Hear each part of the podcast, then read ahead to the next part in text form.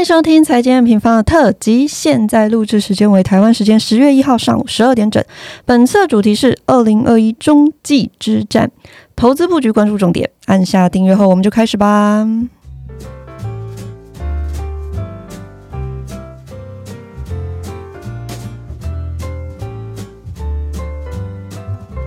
Hello，大家好，我是财经方的 Roger。时间很快又进入到二零二一的第四季了，最后一季。嗯，进到十月一号以前呢，包含录音的今天啊，很多的听众朋友应该都有听到说，哇，最近市场上好多好多都在讲风险的新闻哦，什么债务上限啊，联总会缩债啊，中国恒大事件等等。反观来看一下，疫情跟疫苗啊，在全球现在四大基数比较高的情况下，投资市场相对讲对这议题是比较安静的。我们在想，就是接下来的三个月，甚至到二零二二年初啊，整体的经济环境啊，可能还是会有很多不确定性还有变化哦。这个时候呢，各位听众朋友就要来听一下财经 M 平方的定心丸哦。我们呢也在录音的前一天发布了最新的十月的月报，主题是三大风险逐步发酵。各国宽松路径出现分歧，所以呢，讲到月报了嘛，我们当然就要邀请到我们的创办人 Rachel 来跟我们一下聊聊喽。欢迎 Rachel。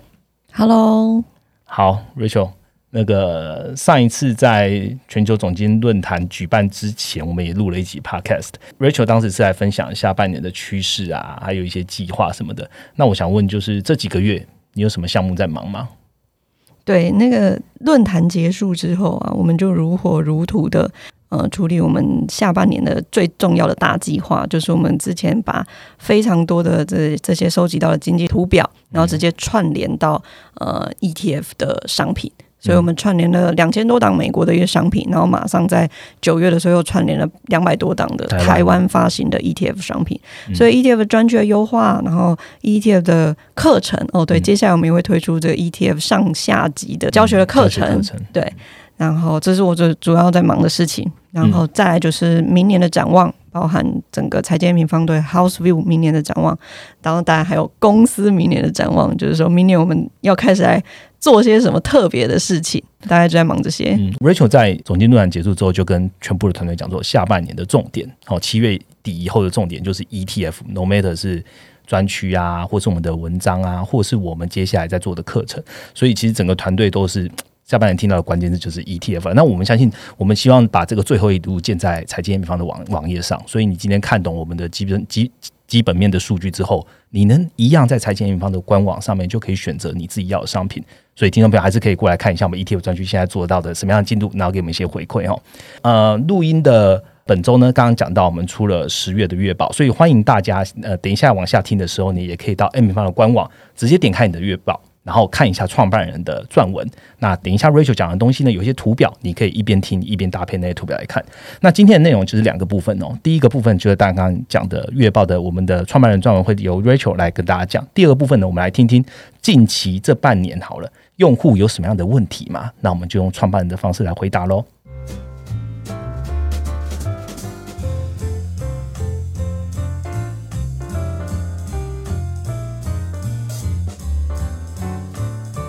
马上进入第一个主题哦，我们来 review 一下九月的行情。呃，在前几次的月报跟快报里面，我们就有提到说，诶，全球的经济面临了短期的制造业向下。那长期的生产力还是向上，这样的一个交错复杂的环境，因此我们就有提醒说，哎，股市的胜率啊会有所降低。果然，在九月，呃，全球各大市场没有再创高了。那表现比较好，还可以有亮点的，就是印度啦，然后还有日本，日本最高有呃大概六 percent 左右。但主要的原物料的商品啊，除了原油之外，其余的表现也没有太好。嗯，值得来关注的就是九月底开始，美元指数突破了一年的新高，到九十四。那美债殖利率呢，也突破到了一点五 percent。那先前提到的 Q 三底后开始关注的三大风险啊，第一个制造业循环开始向下，第二个美元主底向上，第三个美债殖利率攀升，似乎好像都开始发酵。Rachel，你觉得现在是你预期的实况吗？嗯，其实我回顾我们之前写过的报告啦，在大概六月底的时候，我们就提出说八月中旬。之后，我们其实要关注几个重点，其中一个就是制造业循环这种呃库存的压力需要开始关注。那在第二个重点，可能就是说，诶，债务上限啊，联准会缩债啊，这些影响可能会影响到一些资金的层面，包含像是美元或是美债这一块的一个状况。所以说，诶，在九月下旬开始发生了这件事情，慢慢的一些出现这个状况的时候，其实我觉得好像就不那么意外了。那之前的研究员，我相信大家如果也都有在听的话，也可以听到研究员他们适时的都有建议大家说，诶，你要不要提高一些现金的水位？所以在发生的当下，你也会比较安心，在这个波动下面可以持续的这个持盈保保泰的状况。那目前看起来这些东西都逐渐的在发生，那我们就来更新一下现在的一个状况。我们先更新制造业循环的一个部分。其实九月开始啊，制造业循环开始出现分歧嘛，包含之前提到的中国啊、台湾啊、美国的数据开始错漏出一些些的端倪。那最新的中国的数据哦，九月的财新的制造业 PMI 大概是回升到五十，之前是四十九点二。嗯哦，还好，但是九月的官方的制造业 PMI 却从五十点一下降到四十九点衰退区间六，对，嗯是从去年二月以来首度的回落到衰退的区间。那这边这个一个好像好一点，那一个又差一点，这看起来我觉得状况就代表是说，哎，状况还没有说出现那种很明显的向下。但是基本上它的趋势还是没有改变的，基本上它的趋势还是动能是偏弱的。嗯哦，这个财新制造业代表比较像是小型的企业，但官方制造业代表比较是大型的一些企业。那我们从细项来看，也可以看得出来说，像出口的订单啊，或是通膨的压力啊，或是就业市场的恶化，都还是透露说中国这边的基本面往下的趋势还是没有改变。嗯，那再来，在美国这边。之前的 Ryan 他应该有提到，就是说美国零售销售虽然在呃上个月是优于预期的，大概月增零点七 percent，嗯。可是同步公布的数字，它其实调降了之前前一个月的金额，诶，调降前一个月，让这个月的月增看起来月增好，看起来月增好。嗯，其实整体它还是没有在没有在创高。对，那再搭配九月的密大消费者信心，其实维持低档七十一，那它也是显示说价格的这么高哦，还是会影响他们整体的一个消费。所以我们可以看出来说，哎两大最主要的一个大项啊，就是中国跟美国，看起来耐久材消费的这个意愿还是比较疲弱一点的。所以制造业循环从高高档转向这一块，我觉得在第四季应该是可以确立的。嗯，基本上制造业循环，我们也呃在过去的几个月都有提到，就是制造业循环转向这一块。那我们现在来关注一下，就是在这个循环底下，我们发现美元跟美债好像都有一些变化了。那主要来自于就是央行的一些利率决策会议。好，那全球各大央行的利率决策会在九月，啊，几个主要的重点的国家基本上都有做一些呃更新，各国看起来动作开始有点不一致哦，有些宽松啊，有些会呃有点叫紧缩这样子。那想请 Rachel 跟大家分享一下，有什么样的重点，哪一个央行是我们要特别关注的？好，另外在观察的两个议题，包含说美元这边主体向上啊，我们刚刚有提到说，诶，美元竟然突破九十四了，以及美债值率的攀升一样是突破一点五 percent 这种资金面的问题啊，它其实可以来探讨一下。那它跟最近观察的一些央行的会议有非常高度的关系。那我们之前有提到，是说当景气从复苏迈向扩张的时候呢，这个扩张期呢，它的特色是怎么样？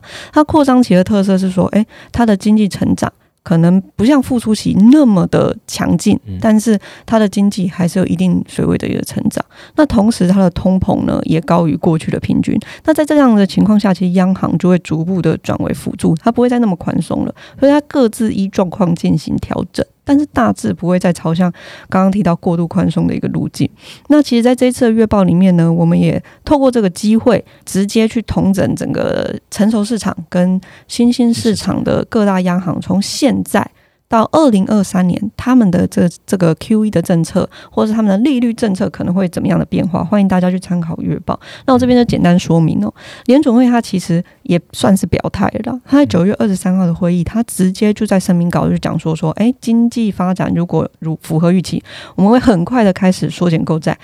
那甚至他去调升失业率四点八 percent，去符合更容易达到这个缩债的目标。所以现在市场预期了，大概今年十一月去宣布这个缩债，然后十二月底。或者是明年初开始执行的几率就会攀升的非常非常高。那同时市场也是反映说，诶，它这个升息的几率哦，可能会从原本的二零二三年才会开始升，去延到可能二零二往二年底。嗯，对那在欧洲央行呢，它在第三季的会议里面，它其实也提到是说，诶，它在第四季这边，它需要技术性的调整这个购债的幅度。什么是技术性的调整呢？就是它原本这个 PEPP 的一个总总规模啊，大概是一点八五兆，到买到明年三月。但是因为之前买太多了，所以势必第四季到明年第一季买少一点，对它需要买少一点才会符合这个一点八五兆。这个这个水准，嗯，好，那接下来我们觉得它在明年三月之后去延长这个 PEPP，甚至是去呃扩大总规模的一个 PEPP 是有可能的。但是 anyway，不管怎么样，它每一季购买的一个金额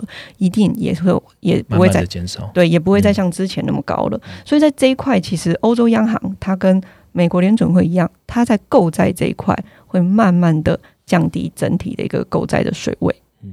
那新兴市场里面呢，其实今年率先升息的巴西啊、俄罗斯啊，我们预计的话，它其基本上基本上就是会持续升息到今年年底，甚至明年上半年的一个状况。那南韩呢，新兴亚洲这边，它也跟进。在九月的时候做出第一次升息的动作，那当然台湾央行这边表态还是暂时不跟进了，因为台湾这边我们还好，通膨没有像韩国这么严重，所以台湾这边暂时表态不跟不跟进。那整体全球的一个央行，我觉得唯一例外的是中国人行了。中国人行很有可能在第四季的时候，因为经济趋缓严重，然后再次做出降准的一个动作。嗯，那在这个情况下面呢，就是说，哎，各大央行慢慢转向辅助，甚至慢慢缩减 Q E 升息的一个状况呢？那其实我觉得留意两个方向哦。第一个方向是对债市的冲击，其实会蛮明确的。像我们看到啊，英国啊、美国啊的公债殖利率在这会议之后都有出现显著的上扬。刚刚没提到英国嘛？其实英国有可能是先进国家的从市场里面最快进行升息的一个。它其实在今年的呃年底。它就可能直接停止购债了。对，像美国或欧洲，它还是在呃慢慢的缩减而已。那么英国是直接会停止购债。那停止购债下呢，市场也根据它这一次的会议去预期，说明年上半年。就有可能做出升息的动作，所以它可能是成熟市场里面最快做出升息动作的一个国家。那这个情况下面，你会发现，哎，相关的公债殖率都出现很明显的一个上扬，像刚刚提到美国的十年期公债殖利率直接不要破一点五 percent。那影响公债殖率的，除了这些各大央行的进程以外，还有再来就是我们。研究员常常提到的债务上限的问题。讲到债务上限，我就想替听众朋友问一下：最近媒体都在讲，哇，债务上限怎样怎样的，政府会不会因为关门啊？好多好多的那个风声在在市场上流窜。Rachel 可以帮我简单说一下，用总监的角度，我们怎么看待这个这个议题啊？其实债务上限这个议题，到底需不需要我们关心？哪一些需要我们关心，哪一些不用？我觉得在这边可以跟大家分享一下。债务上限这个，基本上它其实它是当时川普，因为他。大量的做财政政策嘛，所以他财政部需要发非常多债，所以他那个时候他呃扩大这个债务上限。好，那这个债务上限原本应该在二零一九年七月就到期了，但是因为疫情又延到了今年的七月，呃，两年之后，到照道理说，在今年七月就要到期了。那七月到现在呢，其实叶伦一直用非常规的一个措施在推迟这个违约。那为什么大家会呃担心这个到期呢？到期会怎样呢？基本上到期了，其实财政部就不能发那么多债了嘛。所以为了符合这个规则，为了符合这个到期，哈，财政部从第二季就开始一直降低发债，释出很多的 TGA 现金到市场上面，导致这个流动性非常非常多。我们可以看到第二季和第三季，我们这边也有在分享，就是说，哎，这 D TGA 的现金下降的非常快，导致这个钱其实就串流到市市场各地，股市的创高啊，或者是压低的美元啊，或者压。抑美债殖利率这样子，那其实我一直觉得说，债务上限的到期谈不拢，造成政府关门或者是违约风险的增加，这些呢，我觉得都其实不太是应该要关注的议题。嗯，怎么说？因为坦白说，现在是拜登执政嘛，民主党执政的一个状况，其实你会造成这种真的在真的政府关门，其实几率也不大。像昨天我们录影的昨天晚上，拜登政府才用签。的一个融资的协议，就在讲说，哎，这个防止政府关门到十二月三号，他们还要再讨论一下。所以你会发现说，其实你真的要造成美国政府的关门或者是严重的冲击，我觉得它的几率还是相对比较低的。我觉得真正应该要关心的呢，反而是说债务上限这一块，一旦他们讨论又通过了。那代表的是财政部又可以再度去发债了。嗯那如果它又可以再度发债呢？第四季就会面临说，哎，发债这一块的供给上升，可是联准会却在第四季底，甚至到明年开始缩就会开始不再买那么多债了。嗯那在这样的情况下面，可能就会影响债市的供需，导致债市的殖利率殖利率开始出现攀升。嗯好，所以债市的殖利率出现攀升呢，其实也会影响股市投资的机会成本。其实之前我也提过类似的议题啊，就在去年年底的时候提到说，诶，假设这个债券的殖利率攀升的太快。哦，很有可能造成股市的一个资金回流债市。那也果然在今年三月的时候，其实也发生了类似的状况，造成股市的波动很明显的一个加大。所以我们真的要用这种可以用这种二分法嘛，就是债券值率率攀升对股市的状况就会不好。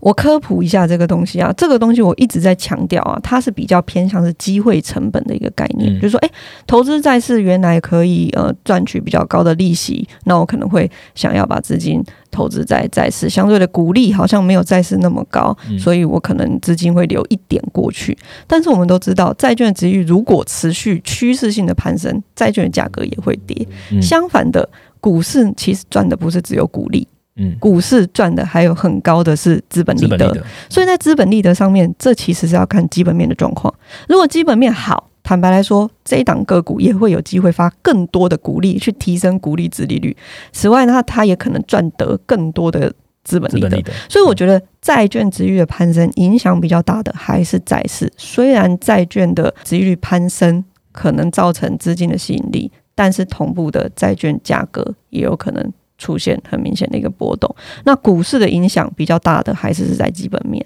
嗯所以我自己在看债市跟股市这个投资成本的时候，我觉得其实债券值域攀升也不是一件不好的事情，它反而是有可能是消除泡沫的一个方法。譬如说，诶，股市假设资金流过去一点点，去震荡一下，然后之后再因为基本面再去涨回来，嗯其实这样子也是比较好的。嗯嗯，好，刚刚 Rachel 讲一个重点哦，债券债券值利率的攀升影影响比较大的，基本上我们看到了还是债市，股市我们要看的还是回到基本面来看。刚刚讲完了债券值利率，我们来讨论另外一个大议题好了，美元。那美元因为联总会缩债之后嘛，然后就慢慢往上爬，甚至到有突破到九十四。Rachel，你对美元的看法如何呢？我觉得美元我会同步去观察美国跟欧元区这一块 QE 的进程。我们嗯研究员甚至会去计算他们每个月购债的量。规模假设之后减少了，是不是会很明显？欧洲减少的比美国多，或是美国减少的比欧洲多，这样子。嗯那其实我现在在观察啦，这两个央行，两大央行非常有趣，他们自己也知道他们的一个计算，对他们自己也知道，他们的缩减量要是出现很明显的差异，可能会造成一方的汇率有出现很明显的波动波动。，嗯所以在这个情况下，你可以发现，哎，第四季欧洲央行它技术性的调整这个购债的规模，那美国联准会它也同步就说，哎，可能十一月有个会去宣布这种嗯缩债的计划啦。嗯所以我觉得这两大央行的落差对美元的影响不高，但是美元主底甚至走阳的关键啊，我觉得还是美国跟新兴市场的落差，也就是我们刚刚提到的制造业循环。如果制造业循环它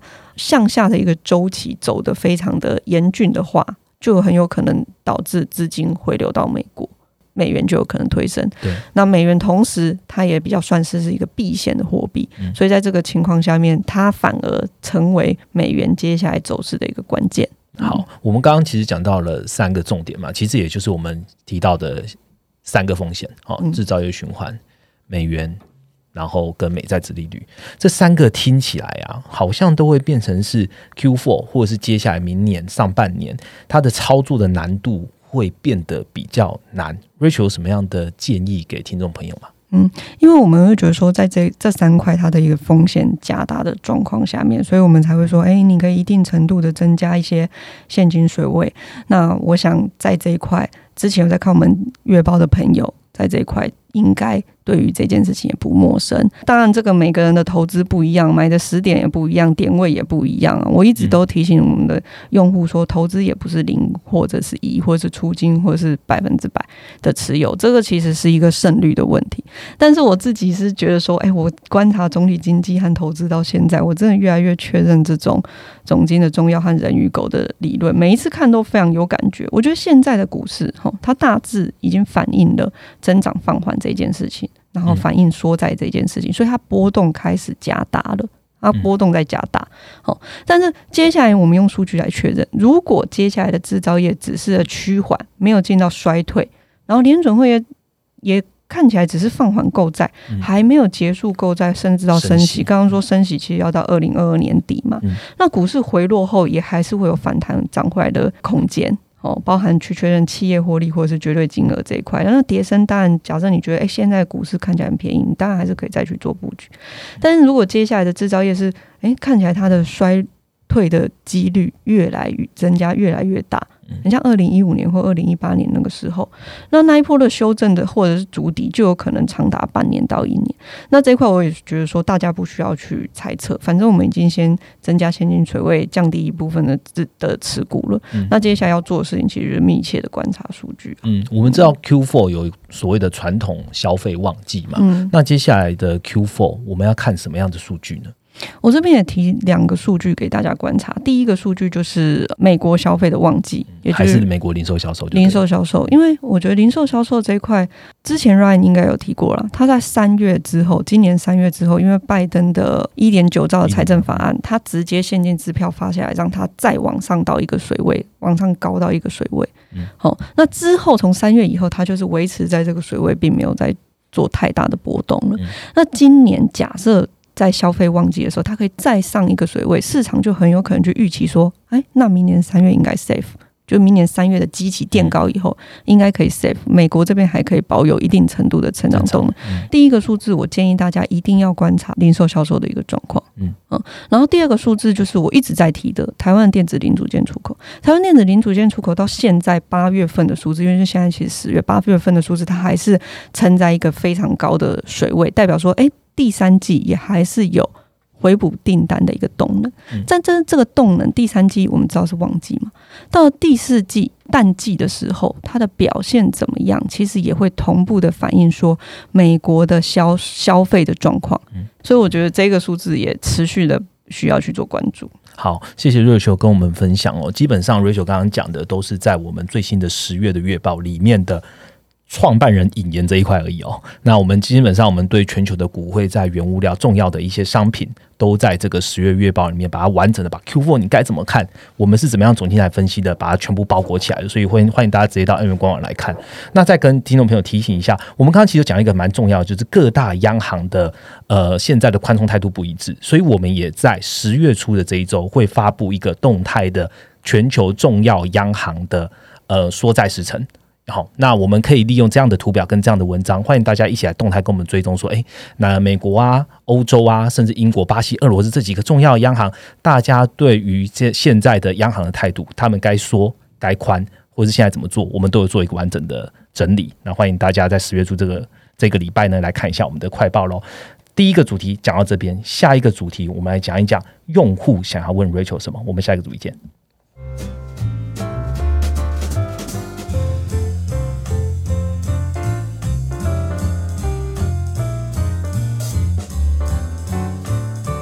马上进到第二个主题哦。第二个主题，我们来好好的来花一点一个主题的时间，严刑拷打一下 Rachel 好了。呃，有很多的用户的问题啦，那就利用 Parket 这这个节目呢来问一下哦。第一个，我就想要问比较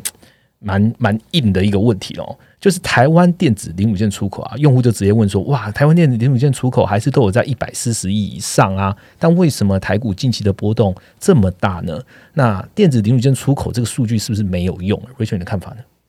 好。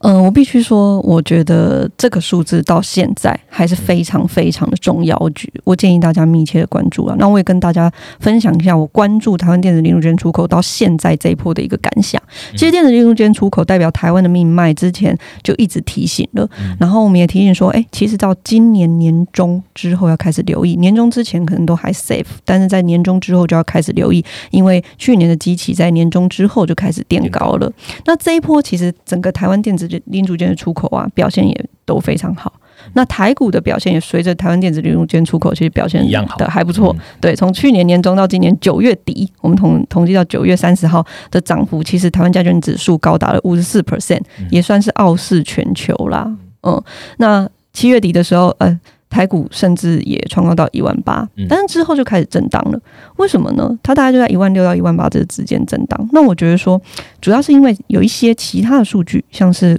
我们一直在提到的密道消费者信心指数啊，或是台湾的电子存货开始出现攀升，嗯导致市场啊，它领先预期说，诶，假设这个影响持续，就有可能领先反映这个台湾电子有可能在接下来会趋缓。嗯那因为这个因素，研究员也在上个月就开始提醒说，诶，其实这边在这边波动加大，最好开始适时的降低持股比重。好，所以从刚刚的分享里面呢，其实有一个重点，那就是说我们需要同步的参考其他的数据，因为有时候数据在公布的时候会有一些时间上面的落差，所以我们同步辅佐其他的数据来去确认说，诶，这样子的状况是不是持续的？嗯嗯嗯，那为什么这个数据还是那么重要呢？主要就是因为它其实可以拿来确认，假设它表态是没有事的，那台股当然有基本面支撑啊。但是如果它的表态是很明显的一个趋缓的，那波动就会加的更大。所以在这一块，我还是提醒各位一定要关注这个数字，因为它真的代表台湾接下来的基本面啊、电子出口的一个状况。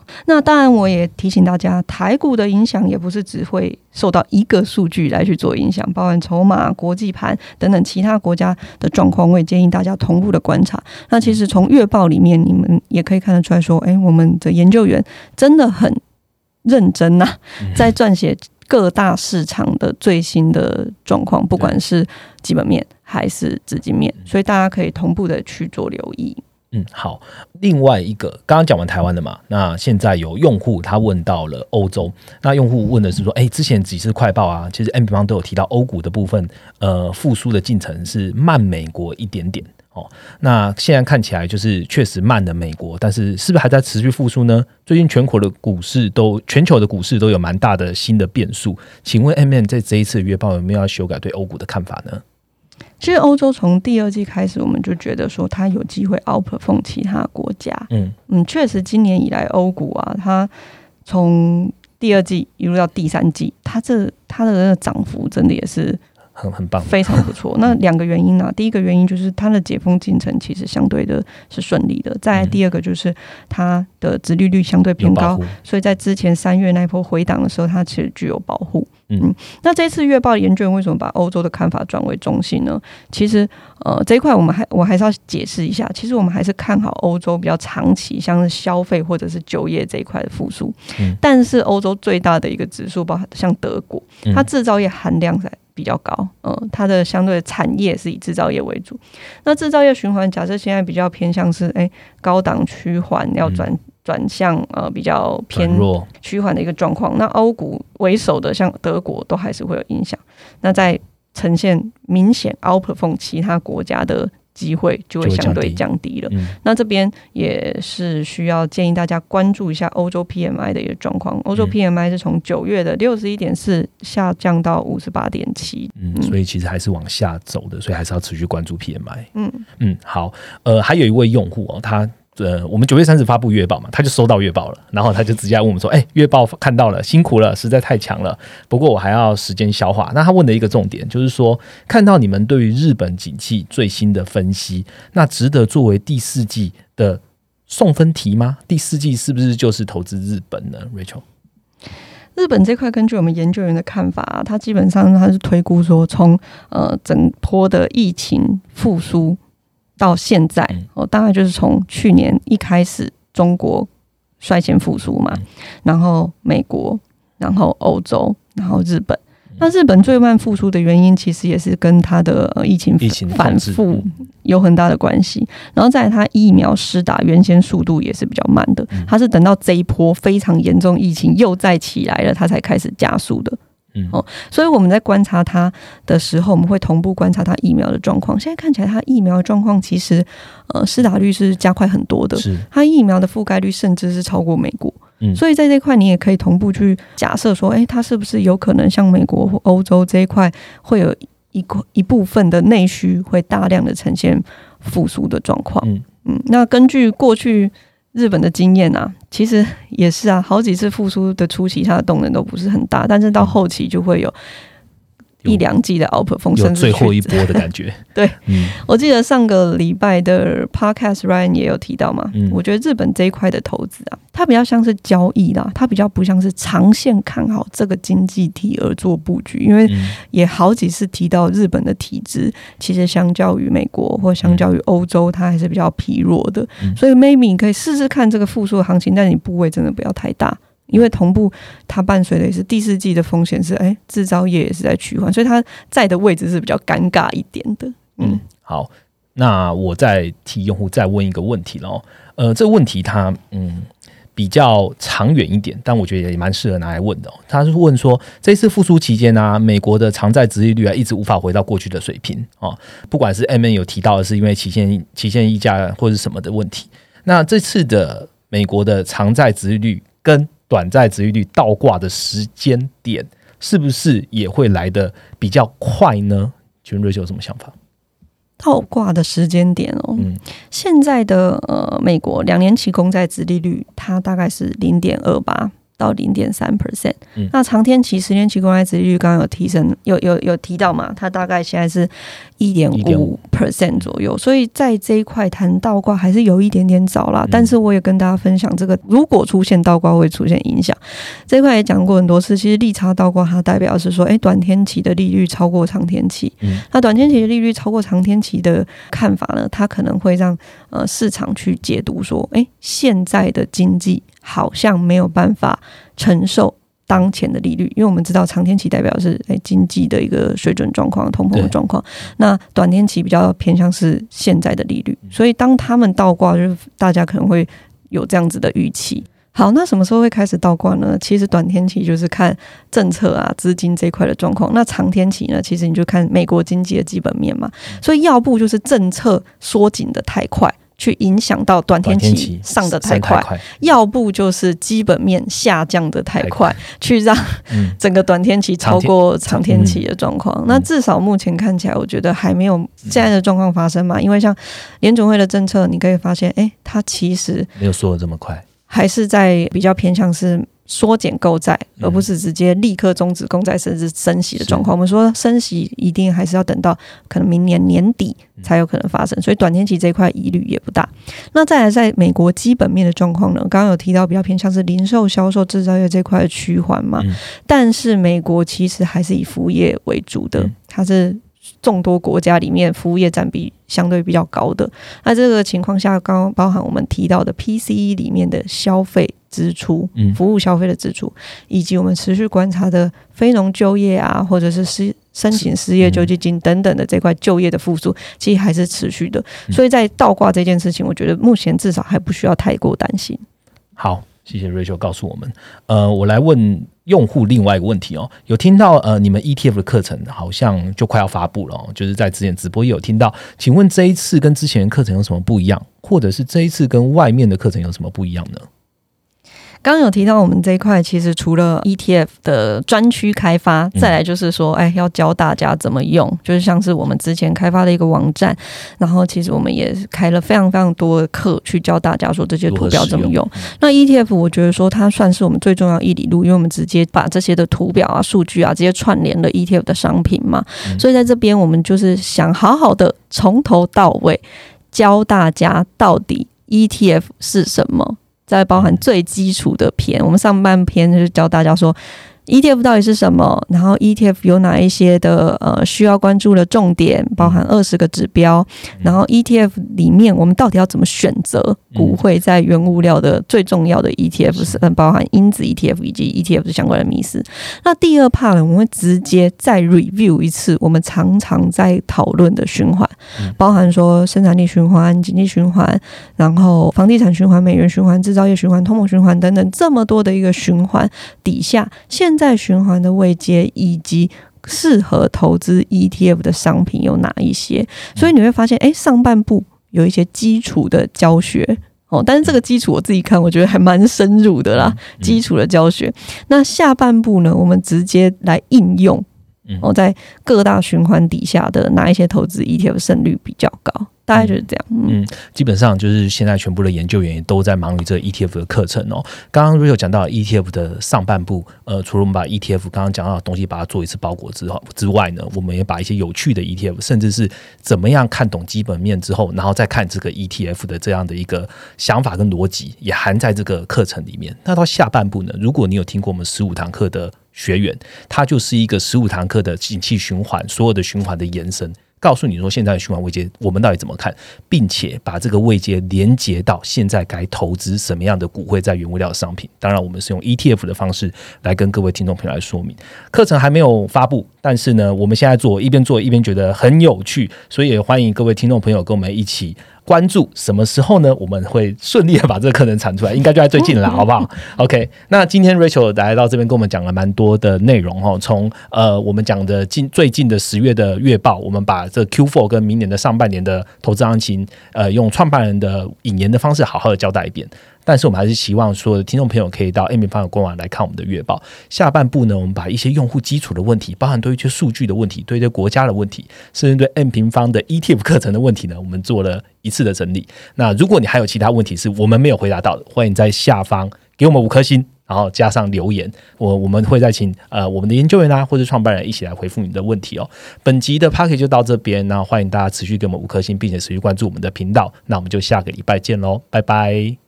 拜拜。